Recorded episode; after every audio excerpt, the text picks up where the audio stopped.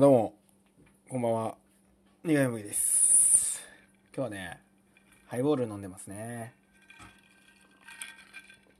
あの、まあ、僕仕事してるんですけど、やっぱりあのまあ、お金をね、せっかく稼いでるんで、まあ、それはあの未来のためにね、貯めるって非常に大事なんですけど、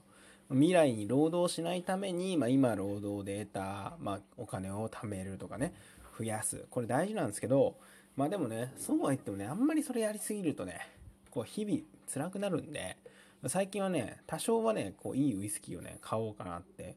思ってますね。まあ、今日はサントリーの格好を買ったんですけど、まあ、格がいいウイスキーかどうかっていうと別に普通だと思うんですけど、まあもう、あの、今まではちょっとその、なんていうんですか、1000円以下のね、ウイスキーをね、買うようにしてまして。まあ、あのー一昔前って言ってももう10年ぐらい前か。その、サントリーのウイスキーでいくと、あの、響きの30年かなが、あの、なんかね、世界的なコンクールみたいなところで、えー何かを受賞して 全然覚えてないんだけどあの、それでね、すごいサントリーのウイスキーって、あの、世界的に有名になっちゃって、えー値段がすごく高くなったり、えーあの、原酒？まあ、ウイスキーの元になるお酒がないよとか、希少になったよとかでプレミアついたりしちゃって、で、その流れで角瓶もね、1000円ぐらいだったんですけど、あの、今はね、結構1000、まあ、税込みでいくと1500円ぐらいしたりするのかなっていう状況なんですよね。だからあんまり飲まなかったんですけど、まあでも言うてほら数百円じゃないですか。言うて。そうは。まあ我々ね、何万も稼いでますから、まあ、数百円ぐらいね、乗せてもいいんじゃないかっていうことで、まあ、最近はね、角とかね、まあちょっと前ジャック・ダニエル買ったり、まあ僕バーボンが好きなんでね、まあジャック・ダニエルは厳密に行くとテネシーウイスキーですけど、まあ、バーボンも買ったりね、あのメーカーズマークとか買ったり、今度ワイルドターキーとかも久しぶりに飲もうかなと思いますね。結構きつい感じがいいよね。うん。はい。そんなわけで、えっ、と、今日はですね、あのー人がやらなかった時に、まあ、何か、まあ、やんなきゃいけないことが多いのかな。まあ、あの、家庭だったら家事とかね。で、えっと、職場だったらその仕事。まあ、なんだろう。みんなでやるもんじゃないですか、仕事って。で、そのプロジェクトの中で、こう、どこか仕事の進捗が悪いとか、っていう時に、自分はどう立ち回るかっていうのは、これ結構ね、人の、あの人格を見る時というか、まあ、自分を見つめ直す時に、うん、なんか参考になるかなと思ったんですよね。あのどうですか、皆さん。うんと、例えばじゃあ家庭編部屋が汚いなって、まあ僕は男なんですけど、まあその奥さんがいて、部屋が汚いなと思った時に、まあ自分で掃除するのか、まあ、奥さんに掃除してもらうのかみたいな。まあでもこれね、かなり今は、まあ自分で掃除しろよってなると思うんですけど、まあ、例えばその専業主婦で、なんか、まあ旦那さんはめちゃくちゃ忙しい仕事で、まあ基本的には家事は全部奥さんがやるよみたいな話になってた時に、まあどうするかみたいな感じですかね。で、それを奥さんに言うか、まあ、あるいはあの言わないで、そのまま別に汚くてもいいやってなるのか、はたまた自分でなんかやるのかみたいな。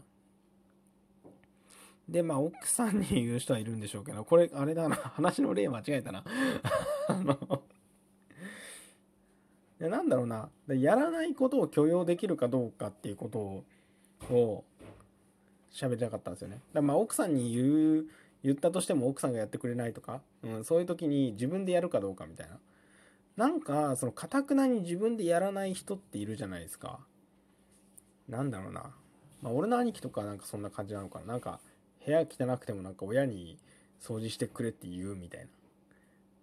で、なんか、あの、自分で掃除しないっていうね。まあ、なんかそんな感じなんですよね。だから、なんだろうな。僕は、なんか誰かがやってくんなかったら結局自分でやるんですよね。まあ、部屋汚ねえなと思ったら掃除するんですけど、あと仕事とかもまあ例えば誰かがこうやらなきゃいけない仕事であっても、まあ、そのプロジェクトの中で必要な仕事で期限が迫ってきてたりしたらもうちょっとそれもやるわみたいなことを、まあ、最近はもう言わないようにしてますけどそのなんか自分が仕事してるだけになっちゃうんで、まあ、でも性格的にはやっぱそういうのをやっちゃうみたいなだからせっかち的なおせっかい焼きみたいな感じなのかな。まあ、効率中だったりするんですけど、なんですけど、なんか全然気にしない人もいるじゃないですか。それって結構その、なんていうのかな。人のその生き方みたいなのを考えるときに、性格として現れてるなと思って。なんか、なんか僕結構いつもこう、なんだかんだせっかちな気がするんですよね。まあ、興味ないことは全然興味ないんですけど、自分のことで、中でこう、ある程度こう、いろんなことに対して答えを出しとかないと、もやっとするみたいな。でも一方で、なんかやんなきゃいけないことがあっても、まあ誰かがやってくんないんだったら、まあ自分ではやらないみたいな 人って、なんだろうな、その辺の心の余裕があるんじゃないかなと思って。あまあいいやって思えるって、それもすごい大事な能力だなと思いますね。まあいいかってやっぱ思った方がいい、いいと思う。まあ、結局バランスの問題にはなるんですけど、こう切羽詰まるとね、まあ基本的にはその何て言うのかな、こうどんどん自分でやるよみたいな人の方が、こう日常的には、まあ、仕事であればね、仕事はするんで、いいかなと思うんですけど、やっぱね、常にそういう切羽詰まった状態でいると、クリエイティブなこともあんまり考えられないっていうかね、余裕のない形になっちゃうんで、やっぱそういうどっかで、まあいいかって気持ちも大事だなってね、すごい思いますね。僕は意識的にこう8ヶ月ぐらいまあいいか生活続けてるんですけど、まあそれは大事だなって思いました。でも一方でやっぱね、まあいいかだけだとね、本当にね、全部どうでもよくなってきちゃって なんかね、本当何もこだわりなくなっちゃうんですよね。まあ僕はその仕事の方でちょっと働きすぎたっていうほど働いてないんですけど、まあ気持ち的にちょっと折れちゃったんで、あの、あんまりね、あの、根詰めてやんないようにしようと思って、8ヶ月ぐらい経ったんですけど、なんかね、もうね、仕事どうでもいいし、他のこともなんかもうどうでもいいなみたいになっちゃってて、なんかどんどん本当に何でもいいよみたいな感じになっちゃってて、これもまたね、よ、よろしくないなっていうのは思ってますね。うん。で、まあ、ちょっと話飛ぶかもしれないですけど、僕音楽作ってる中でやっぱ死ぬとか生きるとかって結構テーマなんですけど生死まああのえっと「お盆の夢」っていう歌を一個前にまああれ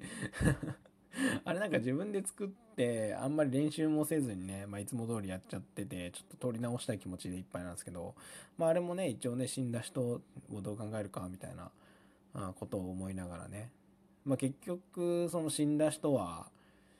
まあ、死んじゃったんで、まあ、その人への思いっていろいろあるし、まあ、お盆にね、帰ってくるか帰ってこないかっていうのは、ま、どっちかわかんないんで、帰ってくるのかもしれないですけど、ま、でもやっぱ生きてる人は生きてる人間を見なきゃなっていうね、うん、気持ちで作ったんですけど、なんかね、どうでもよくなってくるとね、もう何でもどうでもよくなっちゃうんですよね。別にね、生きるとか死ぬとか、みたいな。まあでも、あのー、ちょっとその、まあ若くして亡くなった方のなんかブログみたいなの僕読んだんですよね。まあその生前の。で、その人も、まあ言ったら、なんていうのかな。まあその方も亡くなる前に書いてるし、まあいろんな人が亡くなる前に死についてって書いているから、内容としたら同じような話なのかもしれないですけど、でもやっぱりね、なんだろうな、生きてられるんだったらやっぱ生きてた方がいいよねっていうのは、すごい思いましたね。その、まあ、ご病気で、こうこれからまあなくなってしまうだろうみたいなあの感じの文章だったんですけどでなくなってしまったっていう話だったんですけどやっぱその人が何を言ってたかっていうとやっぱり生きたいっていうねことを言ってたんでもうこれはねうんあの真実だと思うんですよね。いろんな理由でねまあ自分からこう命を絶つっていうことを選ぶ方はいるんですけどまあ俺はそういうことはしないようにしようかなって。まあ前から別にする気もないんですけどでもこうやっぱり生きてるのが辛いじゃあ死のうってこう逆のスイッチで表と裏でこう考えがちじゃないですか。まあ別にあのねそういう自殺とかしないにしてもこう思考がやっぱりそうなるそうなりがちなんですよね。まあある意味その実感がないからなのかもしれないですけどでもそうじゃなくてやっぱりね生きてて辛いことがあるんだったらこの辛いことをやめてあのちょっと違うね生き方をしてみよう。今の生き方は辛いからこう違う生き方をしてみようみたいな。今辛いから死のうじゃなくてね違う生き方をしてみようっていう風にね考えた方がいいのかなって思いました。まあまあ酔っ払ってるんですけど。うん。だからねなんだろう。その僕がせっかちなね性格でなんかこれはやんなきゃいけないとかって自分でガーってやるんじゃなくて、まあ、たまには別にやんなくてもいいやとかね思ってみたり、うん、あんまりね追い詰めずに生きていった方がいいんじゃないでしょうかってことでね、うん、皆さん生きていきましょう。8月20日の夜、え、花金楽しんでいきましょう。ということでよもぎでした、えー、またね夏の暑さがしのいだら会いましょう。